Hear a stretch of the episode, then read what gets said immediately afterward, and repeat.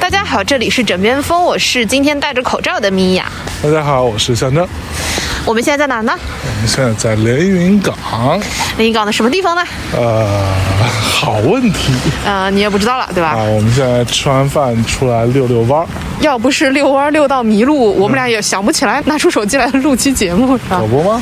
嗯，这个地儿应该是什么沿河路什么之类的不是，我刚看了，人家叫建国路啊，建建国桥，啊，没有啊，建国路。建国桥那个是建国桥啊，是鸟是鸟，鸟鸟鸟鸟，是蝉。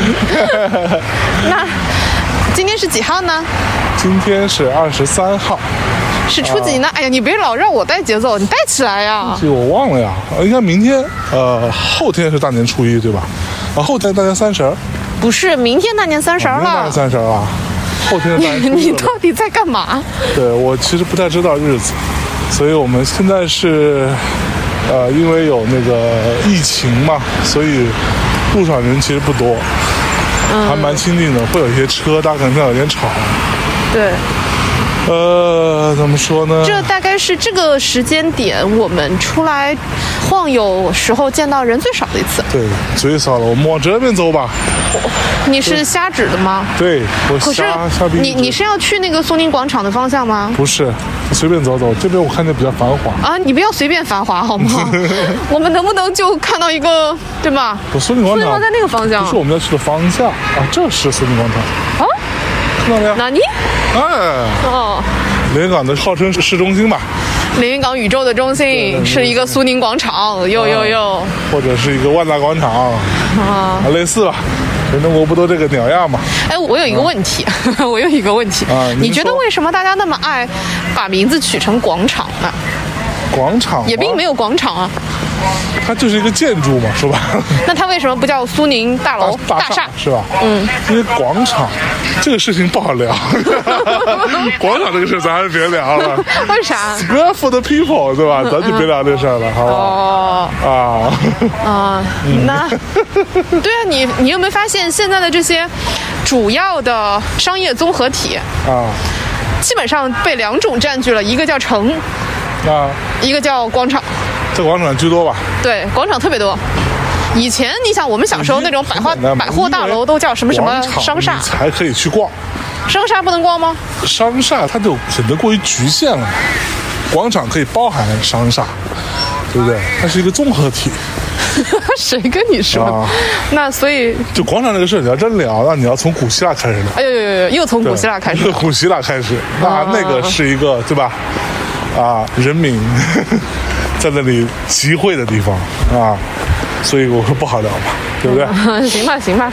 哎呀，所以啊，哦，我大概知道这是哪儿，前面就是那个 Star Fox 嘛，啊，是吗？啊，哎，我怎么觉得好像这附近有个医院呢？这是不是医院？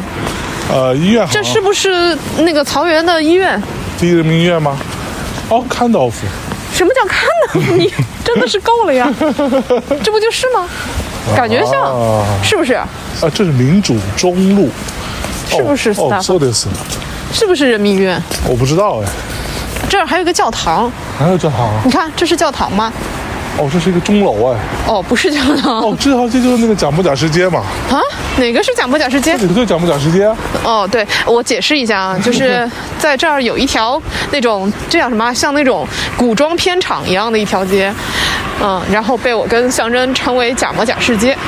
对，名古路嘛，啊，对，哦，对，各种婚纱影楼是不是？呃，这这这这这破掉，哦现在都没有人了。完全没有人，就原则上，这里应该路边有很多摆路边摊的然，后整个步行街都没有人。对，还可以卖糖葫芦啥的。哦，对，今天我们出来其实是象征说给我买个糖葫芦吃，对，现在糖葫芦呢？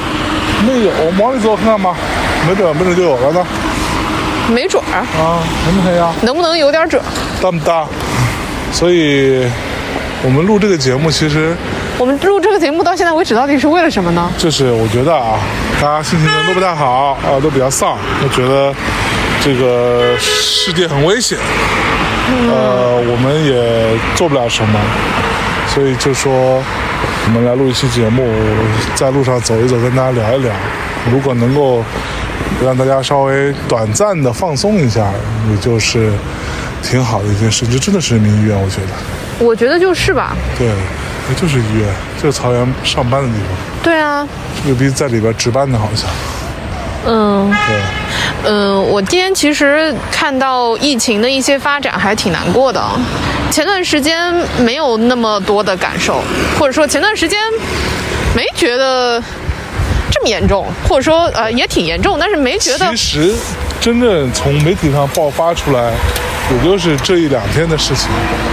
昨天和今天比较多，然后包括武汉封城啊什么的，这些其实都是昨天和今天才爆出来的嘛，所以才觉得很严重。对，然后呃，我们希望可以一来能够让大家轻松一下，二来有很多天灾或者说是就不幸，天灾也好，人祸也好，也对它就是莫名其妙的就落在会发生。对，落在我们头上了。然后我今天就在想，如果说今天是发生在我们身上，比如说今天我生病了，嗯那你知道应该要做什么吗？就快速把你隔离起来，然后说，终于我的老婆可以不用跟我在一块儿了。没有没有，哇，真的是哇，简直是一个空城啊！这条路真的是空了啊！星巴克，是不是没有人？你去门口张望一下，张望一下，然后，对啊，你继续说，送我就医，然后呢？送你就医啊，就想尽办法，那怎么办呢？那总不能看着一个鲜活的小白兔就这么挂了，啊？那如果当你发现我要挂了的时候，你会难过吗？会难过的，那你有心理准备吗？难过的一批。哎，这里好吵，现在时间关门了，这才几点啊？马上十点了，他们一般九点半关门。哦，对，其实我的看法是这样子，你说什么概率啊，什么几率啊，什么你们城市有多少人，然后有多少人会感染，这是一个怎么样的几率？什么，包括一些专家说几率不大什么的。我觉得从专家角度来说，这么说无可厚非，但是从每个人来说，你的几率没有百分之什么一点几、百分之零点几，没有这件事情，你就是百分之零跟百分之百嘛。对你被感染就是感染了，你生病了你就是百分之百生病了，对，就是这么简单一件事情。所以这个概率对于个人来说是没有意义的。那我也希望说，大家如果在这个，哎呀，这个年轻人真的是太闹了，活力四射哈。真的活力四射，也不戴口罩，你看看。所以我就觉得呢，事情发生了，那我们每个人能做的事情是有限的。那除了保护好自己之外，少去人多的地方，对吧？你看我们现在赶来逛，是因为这条街上没有人呐，基本没人啊。前面有一个卖烤串儿的你敢吃吗？暗黑料理，暗黑料，哎呀。所以我大概就是这么个看法。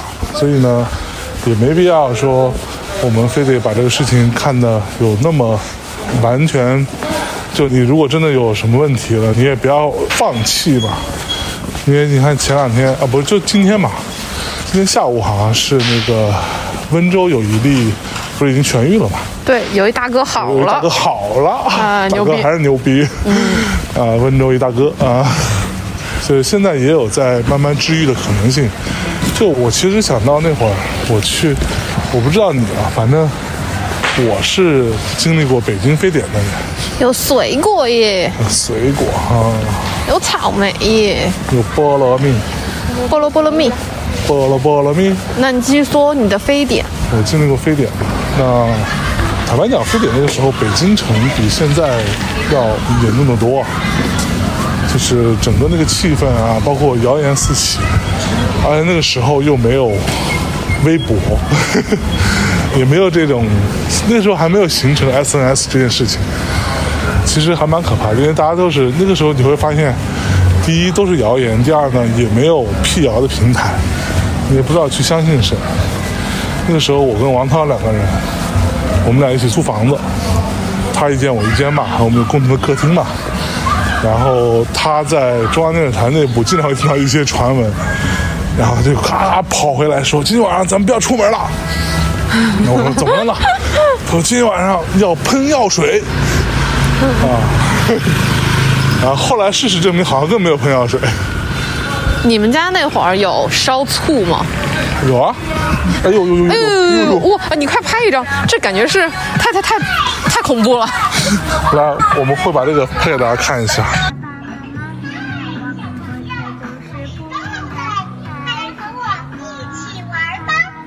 好可怕！他会他会说话哎。太可怕了！来，我接着说。你说到哪儿了？哦，说到烧醋。对，烧醋后来发现也并完全没有用啊，它并没有用。然后我记得那天晚上，就最恐怖的有一天晚上是，我那时候已经不用去公司了。然后呢，王涛在中央电视台内部也是每天都有各种人被隔离嘛，很严重。然后他有一天晚上给我打电话说，我们走这边，这边太黑了。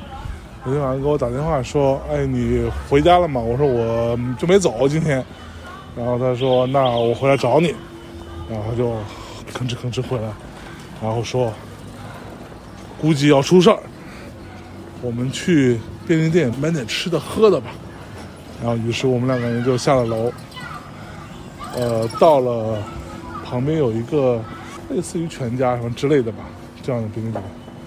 然后就进去之后，发现这便利店空了，真的呀？什么都被买完了，剩下一丢丢什么东西呢？水什么是没有了，反正剩个两三瓶可乐，大概这样。然后呢，吃的也被卖完了，只剩下我记得特别清楚，剩下两包那种真空包装的烧鸡，没人买，还有一包很大包的一包饼干。然后我们就把这个就买下来了。然后我说这烧鸡这么贵啊，我记得。然后王道说：“操，这时候了，吃点好的。”我说这也不是好的呀。然后我们把它买下来，然后我们买完之后结完账，我记得那个店里面还剩一听可乐，整个那个便利店，那为什么不把这听可乐也买下因为我们在那个时候还是想稍微节制一下嘛。啊，节制一下，节制一下啊，不要这个肥宅快乐太肥啊。然后我们就回到家，就很绝望啊。我记得那时候，而且那时候我记得那个我们的那个客厅的灯特别暗，它只有一盏黄黄的灯，一个小灯泡，就那样。然后我们就在那个昏黄的灯光下，一人手持一只大烧鸡。啊，面对面啃了起来，大概是那样的场景。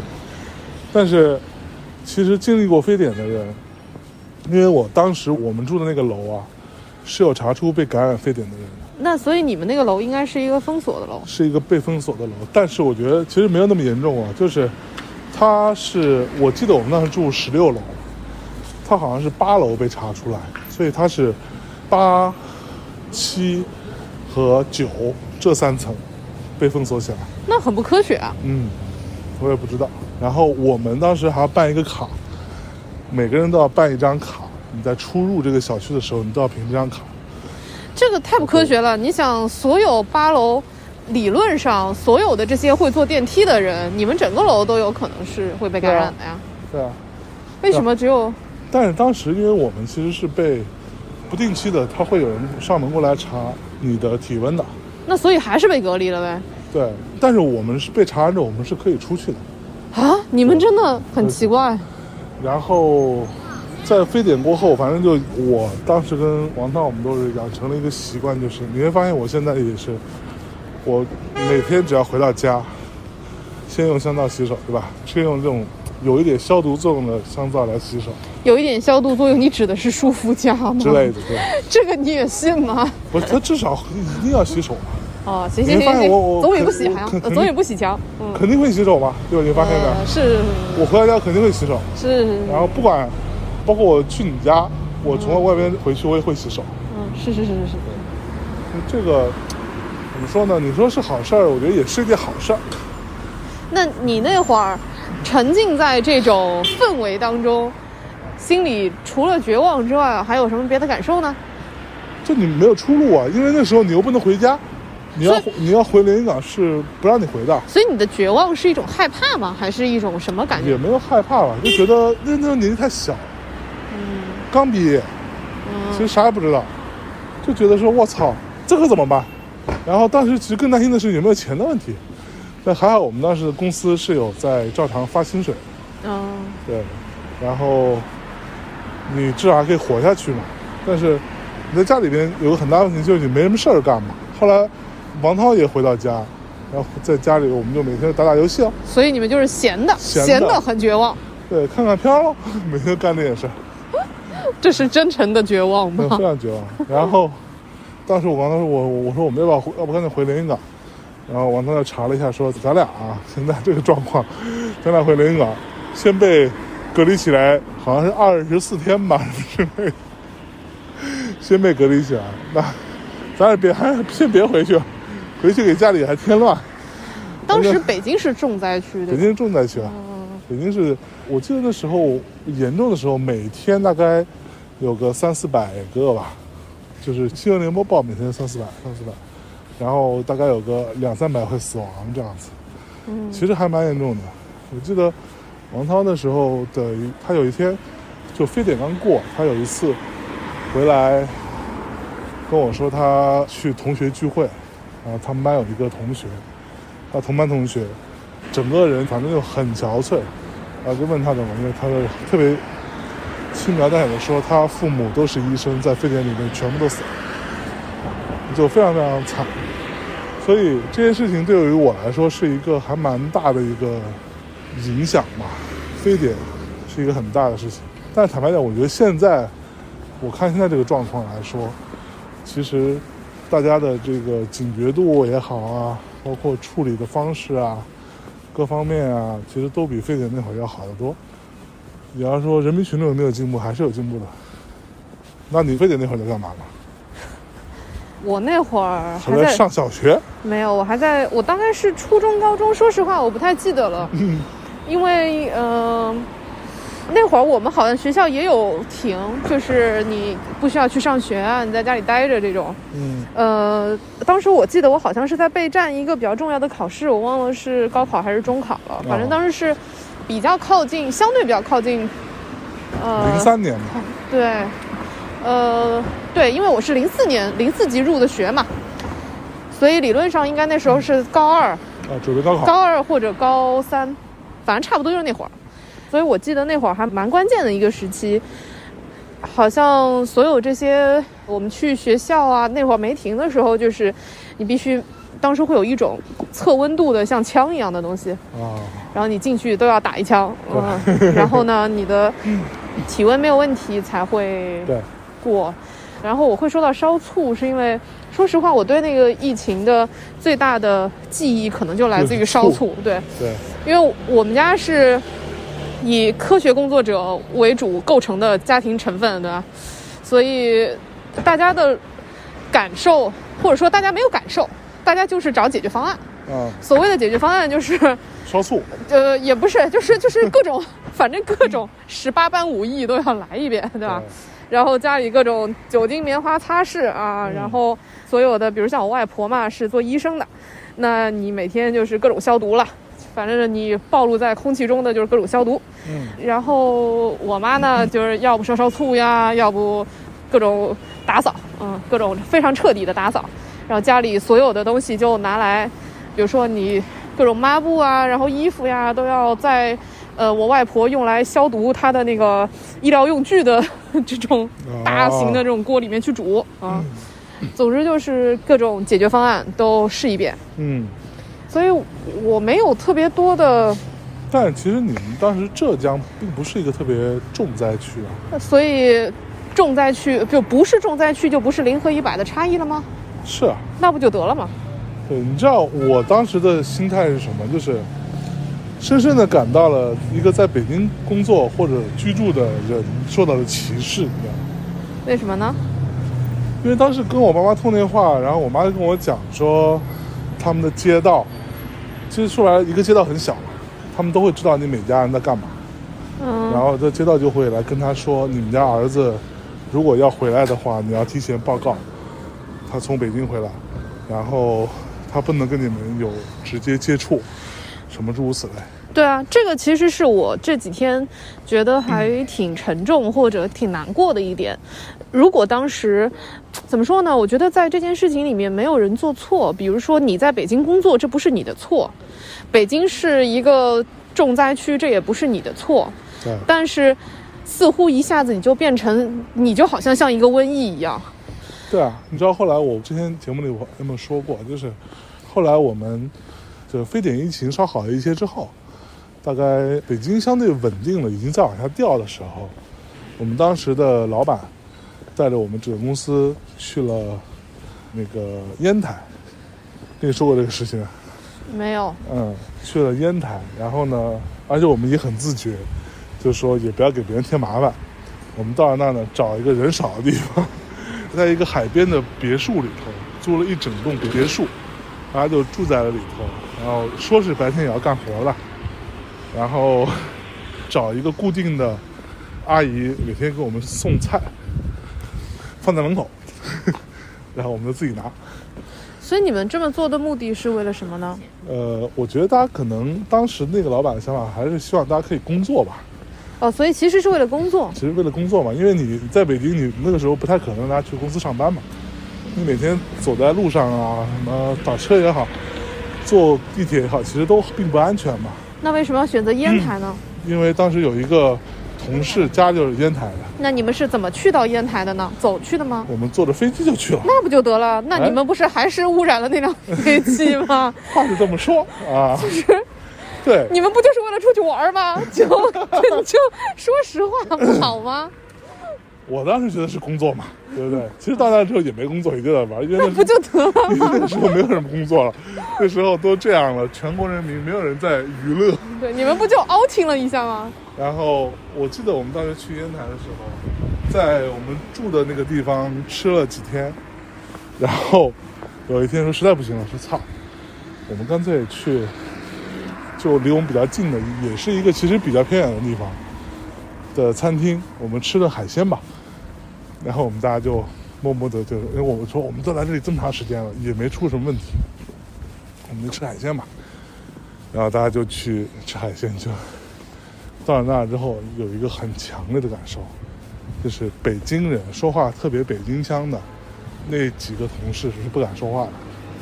然后就像派我们这种说那时候北京口音不太重的，去跟人家交流，说我们要点那个点那个。然后中途最牛逼的是，那个其中有一个服务生过来问我们说：“哎，你们不是从北京来的吧？” 然后我说：“不是，不是，不是，不是，不是。”那你们为什么？不是，我是觉得吧，嗯哎，异地而处，嗯，对吧？就好像今天你会说，那武汉为什么会有人感染了之后还要出来呢？啊，那你们当时不也是这逻辑吗？只是说，感染呀。对，那只是你们恰巧没有感染，人家出来的时候可能他也不知道自己感染了呢。啊，那倒也是。所以，就是我不是要说这种行为是对的，或者说要刻意的去站谁，我只是觉得，当我们头上的概率是百分之零，而不是百分之一百的时候，我们已经是幸运的了。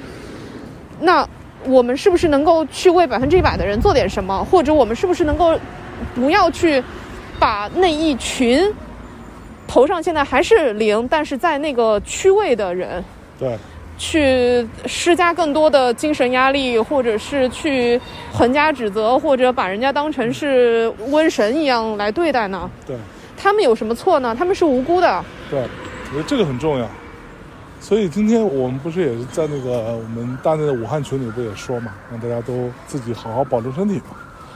我相信，怎么说呢？哎呀，这个事儿其实也不太好说，你也不能说大家最后都会没事儿的。但是我相信没事的几率比较大。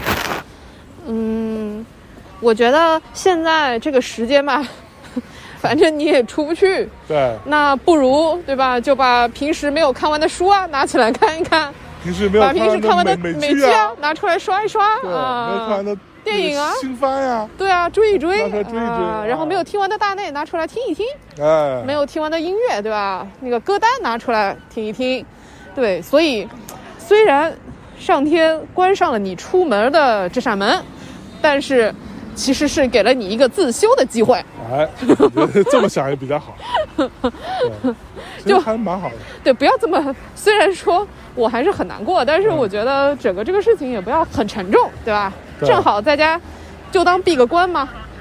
就当闭个关。对，你知道我在非典那会儿做了一件什么事儿吗？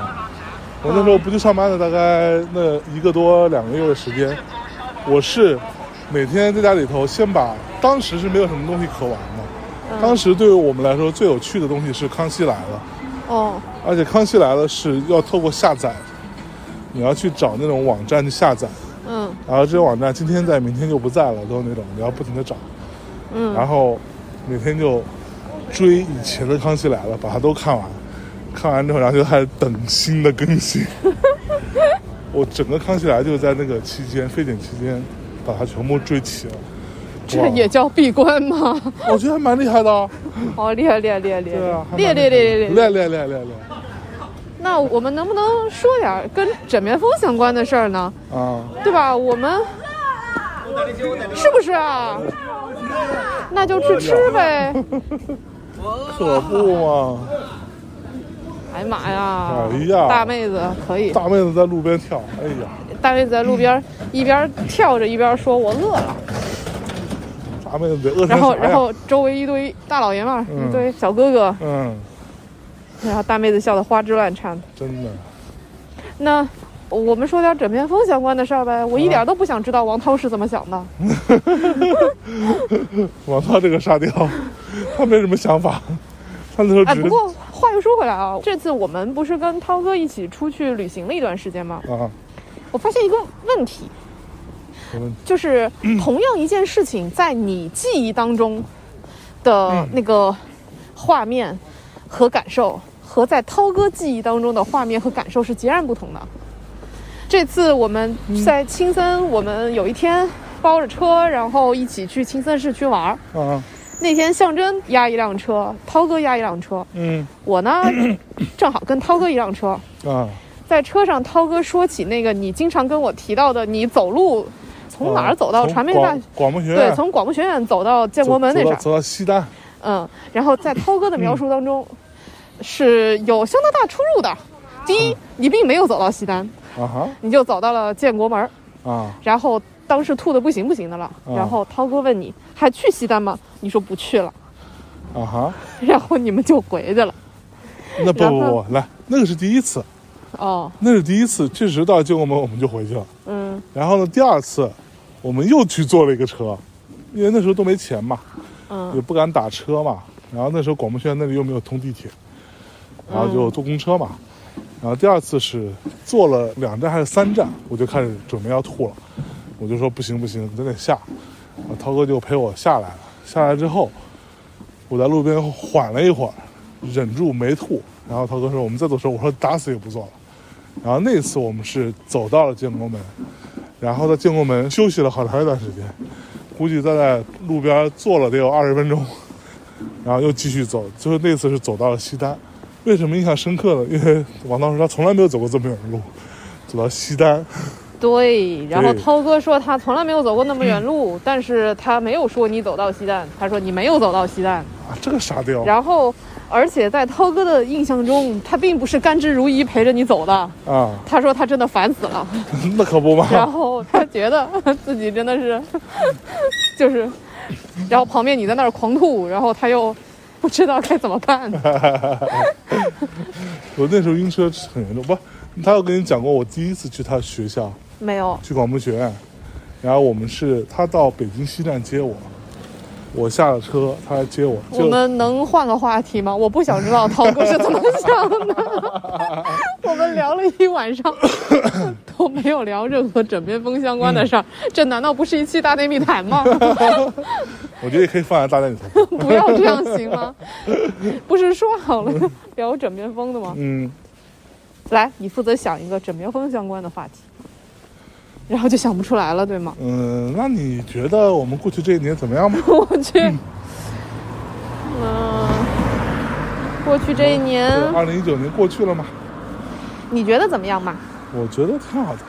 挺好是怎么个好法吗？就我们俩相处的还不错。真的有不错吗？嗯，除了你有时候耍脾气之外啊，嗯，但是好在我过于大度了。好啊，大概就是这样一个情况吧。哇怎么有人在咳嗽？吓死我了。嗯，嗯我觉得这一年我们俩的确有些长进。嗯哼，这种长进是由几方面带来的。嗯第一方面呢，总的来说这一年还算顺利。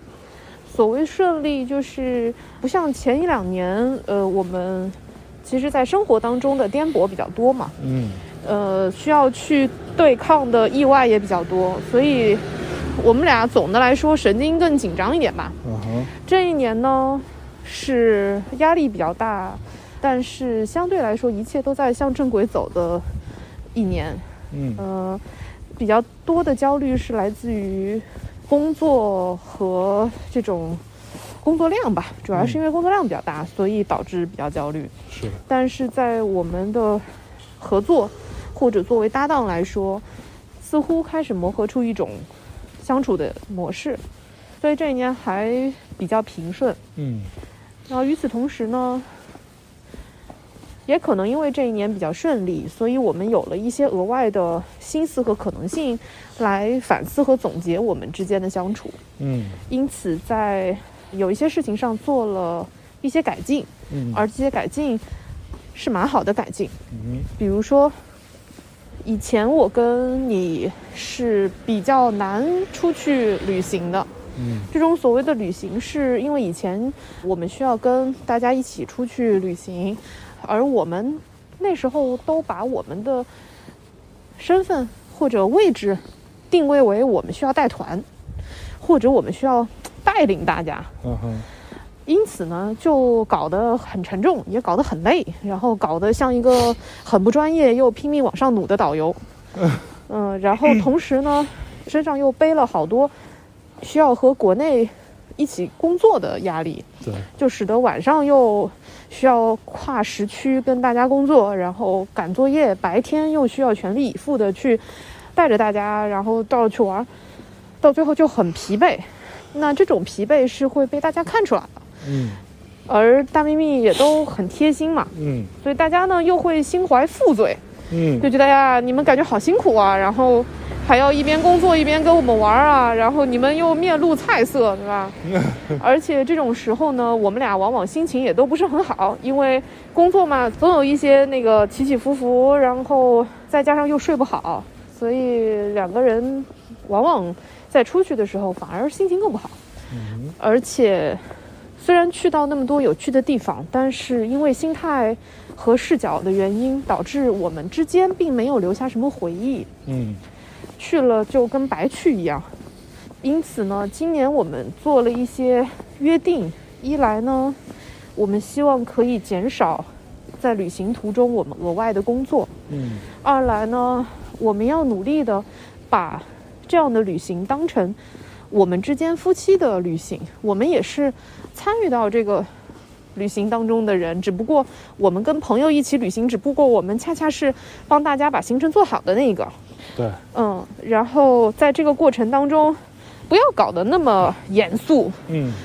呃，往往我们放松下来，大家也能够玩得更放松，而且我们目前来一起出行的朋友们，谁照顾不好自己啊？大家照顾的好好的，而且大家还经常照顾我们，嗯，所以呢，这样调整之后，其实我们还留下了蛮多我们之间的回忆，嗯嗯、也有好的回忆，也有互相丢白眼的回忆，嗯，那但是总的来说，这些都是好的回忆。那你有没有想过，是不是跟我一起旅行其实是一件好事来着？哦，那倒并没有。啊，你好好说，啊，那倒并没有，机会，那并没有。我觉得有一个很大的好处就是，当我这样放松下来之后，我发现原本是我需要照顾一群人，再加上象征，结果变成了一群人照顾象征。哎，我就可以不用照顾象征，而在照顾一群人和照顾象征当中，其实照顾象征的工作量更大一点。啊，所以就是团里的其他人帮我分担了照顾象征的工作量。啊，所以我就可以玩的比较开心。啊，你知道那个涛哥，我又说到涛哥，为什么？他是我们婚姻中一个重要的角色吗？你看他这次我们在做回顾节目的时候，嗯他就说从我们下飞机啊，就好像涛哥跟小韩出去，涛哥说没关系，跟着我吧，然后一下飞机就走错航站楼，嗯没取到行李，来回多走了一个多小时。之后，小韩就觉得说不行，这个事情靠涛哥好像不靠谱，就自己开始当家做主起来。涛哥跟我们一起一下飞机，然后因为我们大家磨磨唧唧磨唧唧，没有赶上那个 车的时候，涛哥就就嗯，好像也不能把自己就是完全变成一个无脑的人。所以你看，后面涛哥自己会安排自己啊，对不对？然后还会安排我呢，对不对？呃，怎么说呢？如果他不说这句话，直接安排，我将会更加感激。呃 哎呀，所以其实我这次旅行不是还挺好的吗？我们去日本的时候，也就那样吧，你还是你。嗯是吗？就是我觉得涛哥有几点比较好。第一呢，因为涛哥跟你很熟悉，我想可能在跟你熟悉这件事情上，涛哥跟老贺都差不多吧，或者说涛哥可能更熟悉一点，我不知道。嗯哼，因为他跟你很熟，所以呢就会出现两个非常好的现象。第一个现象叫做你的作妖比较少，就是你没有那么依赖我，嗯所以你会觉得，哎，这俩人都可以嘛。所以涛哥无形当中帮我分担了很多火力，嗯。然后第二呢，也因为他比较了解你，所以他会 PUA 你，啊，嗯。而且你好像已经在多年的跟他相处当中，已经接受了这种 PUA 的模式，真假的对。所以在面对涛哥的时候，你比较乖，啊？嗯，就你没有那么多作妖的部分，是吗？嗯，对。所以这次总的来说，而且涛哥是就是非常正场子的那种。啊，无论对待你还是对待其他的一起出行的朋友们，涛哥都是对吧？一夫当关，万夫莫开那种。所以，就总的来说，大家都比较乖。哎呦，哎，不过我倒是觉得哈，这个来年啊，就今年啊，嗯就是我们过完年之后，我觉得再要旅行的话，我们真的可以多做一些更多的好玩的旅行，让我们俩可以多去一起享受一下。嗯、我是这么想的。啊。我们当然希望更多的做一些旅行项目，因为这样一来可以更多的实打实的面对面的见到大家嘛。对，然后另一方面，我发现大家还蛮爱玩的，嗯。有点钱都想出来玩。嗯。嗯，但是今年可能我不一定会陪你去所有的地方，啊，因为一来今年我会有一些其他的工作的安排和调整，嗯。所以我整体的那个出差或者这个出行的比例会变高嘛。嗯那我是不是能够配合这个出行的时间？我需要再看。第二呢，我也希望团队里的其他的同事也可以增加跟大家一起出行的经验嘛。嗯，那所以可能会由其他的同事代替我跟你一起出门。啊嗯，当然如果是涛哥就更好了。啊，嗯，那你放心嘛，我放啊，啊，这个放心啦。我超放心的。哎呀，所以整体来说，你觉得二零一九年真的是让人头秃的一年？嗯，我觉得挺头秃的。这种嗯头秃是、怎么讲呢？我觉得这一年是令人头秃的，但是我们是幸运的。嗯幸运就是最终这一年的结果，其实大内还是在健康稳步的成长。那么令人头秃就是，说实话，这种成长我们是花了比我预想中要多的力气而达到的，而且是比我预想中多很多。也是，我原来觉得可能不需要费这么大功夫对，就能够做到的，嗯所以呢，令人头秃主要是这个部分吧。那新的这一年，也就是二零二零年，我觉得有很多的机遇和挑战。这个所谓的机遇和挑战，是因为应该这么说，很多的挑战是因为机遇而带来的。嗯哼，我觉得这个会成为二零二零年播客这个小小圈子的主旋律吧。，OK，嗯，哪些是机会，哪些是伪装成机会的陷阱挑战、对，嗯然后哪些是因为机会而带来的挑战，哪些是因为整体的看似的机会而吸引到的更多的关注导致的挑战。反正我还挺兴奋的，但是总的来说，二零二零年也不会是清闲的一年。对，也不是白给的吧？哎呀，我觉得，哎呀，这是一期还挺不成功的，说到哪儿算哪儿的一期小总结吧。我们能不能再找个时间好好录一次总结？就是对于枕边风，或者说对于我们两个在二零一九年的总，结那你先总结总结，枕边风前两期为什么停更了呢？因为枕边风在做改版，啊因为枕边风在在做，应该这么说吧，就是现在的枕边风其实还是跟我们是几几年？一五年还是一四年？嗯枕边风哦，不对，我们是一四年结的婚嘛，嗯，一四年，所以枕边风就是一四年开始嘛。对，所以现在的枕边风其实跟一四年那会儿没有太大的差异，嗯只是中间停了那么几年之后，现在又复更了而已。但是其实现在的我们和那会儿的我们，以及我们对于枕边风这件事情的理解，已经有还挺大的变化了。嗯所以这段时间我也一直在考虑和在想，枕边风应该呈现出一种什么样的状态。而这个，我觉得我们只是这样随便聊聊、随便唠唠，我觉得不够好，嗯或者说这种不够好。我举个简单例子啊，我能不能提一点小的建议？嗯我觉得你在大内那么多年养成的一些近似主持的语言习惯，是我认为非常不符合枕边风的调性。嗯哼，嗯，我不想要，或者说我不认为我们的节目应该是一个去做个什么内容，或者输出个什么观点，或者我不认为是这样的东西。嗯我们的初心就是去记录夫妻之间的一些真实的会发生的东西嘛。啊那我不觉得我们现在在记录的是这样的东西，嗯我觉得它不过就是另外一个大内而已。在我看来，嗯我们呈现出的是一种某种特别成熟的大人一样的样貌，而这并不是我们两个的婚姻和感情当中的样貌。其实，为什么呢？因为我们，比如说跟我们一起旅行过的人都不觉得我们俩是这样子的样貌啊。我认为《枕边风》这个节目的实验性和它的成长性是好看的部分，或者好听的部分。而我们如果一下子就成长了，嗯，我们一瞬间就懂事了，那有什么可听的？嗯所以这也是为什么在这个节目的过程当中，我试图很真诚、很直白的去面对你。比如我生气的时候，我觉得不对的东西，我可能说话没有那么经过大脑，但是我当下就是这样觉得，那我就要把它说出来。又或者说，当你去用一些辩论技巧来面对我的疑问的时候，我试图不要用这样的技巧来回复你。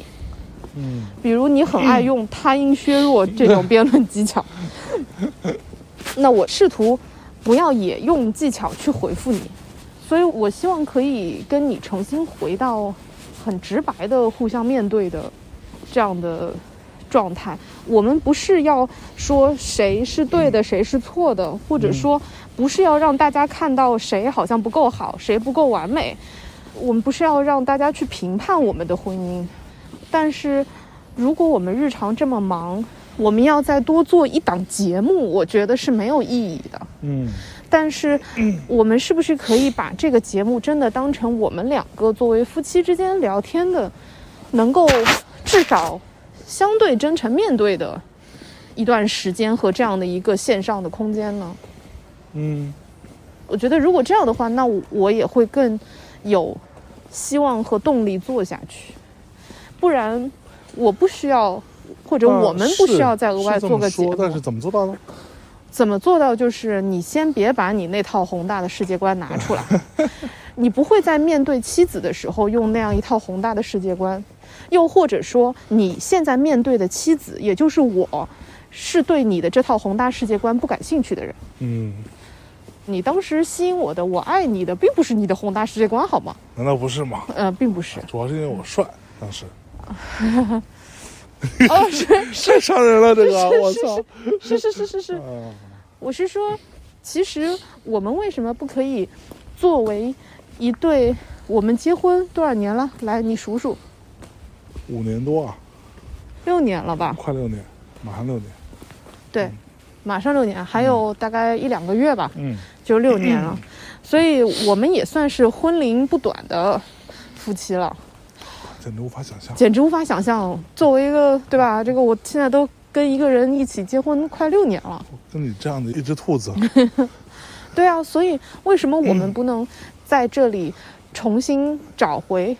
呃，说的好像我们已经没有爱了一样，不是不是，就是为什么我们不能，对吧？去在这里时不时的互相提醒，到底为什么我们会相爱呢？嗯，所以不要假设和预定一个听众在那里听，你就面对我就好，我就面对你就好。我们以这样的状态回归枕边风，你觉得好不好？好的，我同意。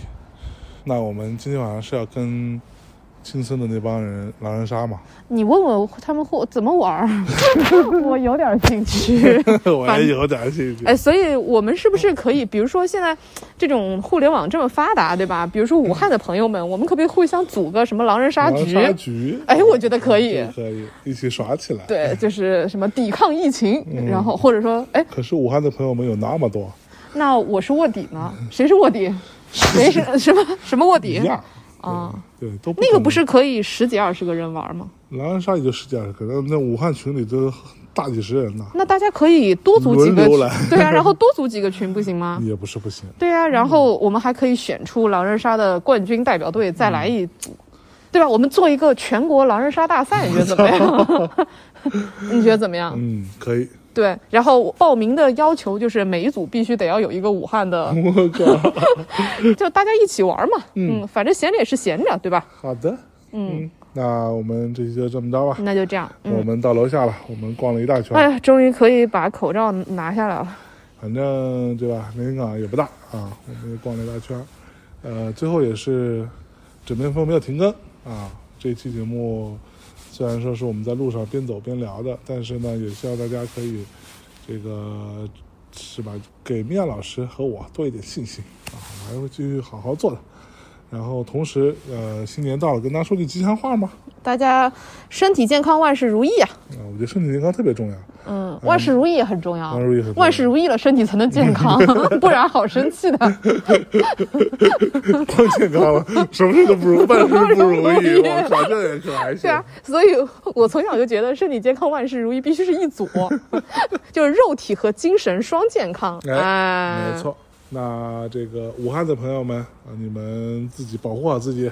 呃然后我们狼人杀见我。们狼人杀见。然后同时，这个全国各地的朋友们啊，大家也是，不管你身在什么地方啊，不管你的所在地方有没有疫情，大家都要保护好自己，多一份防范总是好的。嗯，啊，不要去人多的地方啊，不要这个随随便便的就这个去看一个什么很多人集会的这么一个所在啊，也尽量避免这种大型聚会啊，出门能戴口罩戴口罩啊，就算是没有疫情，戴戴口罩也是好的，至少可以使你不那么容易感冒，好不好？什么玩意儿什么玩意儿是？像我这种鼻炎的人戴口罩其实是有好处的，那你为什么不戴？因为我这样给你戴了那你当时可以戴，我可以上楼再拿一个的。啊，你好意思吗？你不好意思，你这个人现在真的是，哎呀，好吧你，看这个才是我们夫妻之间的真实我。跟他说一下，刚才是这样子的，是他走在路上说，哎，我忘了戴口罩，然后呢，我兜里有一个我的口罩，我还没有戴，我就把我的口罩让给他戴了。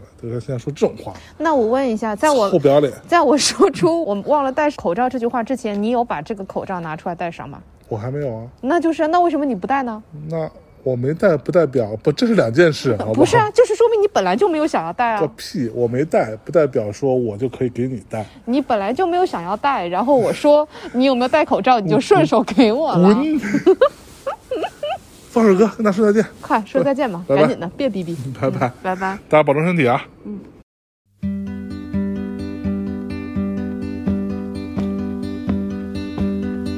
！home again, home One day I know I feel home again. Wrong again, wrong again. One day I know I feel strong again. I lift my head.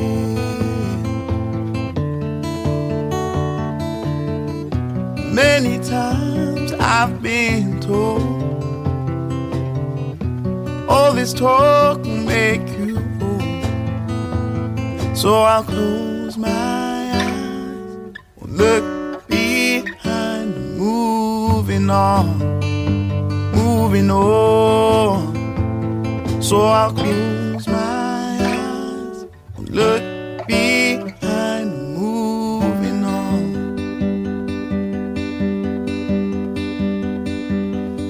Lost again, lost One day I know our paths will cross again. Smile again, smile again. One day I hope to make you smile again. I won't hide.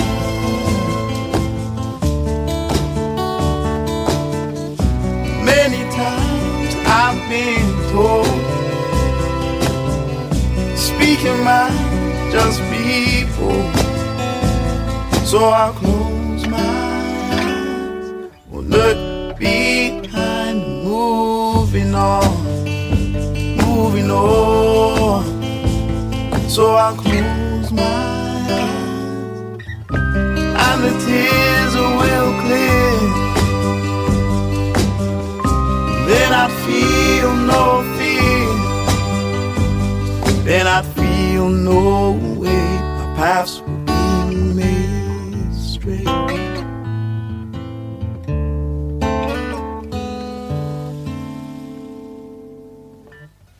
Home again, home again. One day I know I feel home again wrong again, wrong One day I know I feel strong again. I lift my head.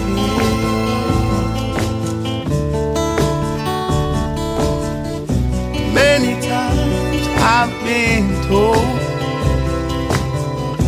all this talk will make you old. So I'll close my eyes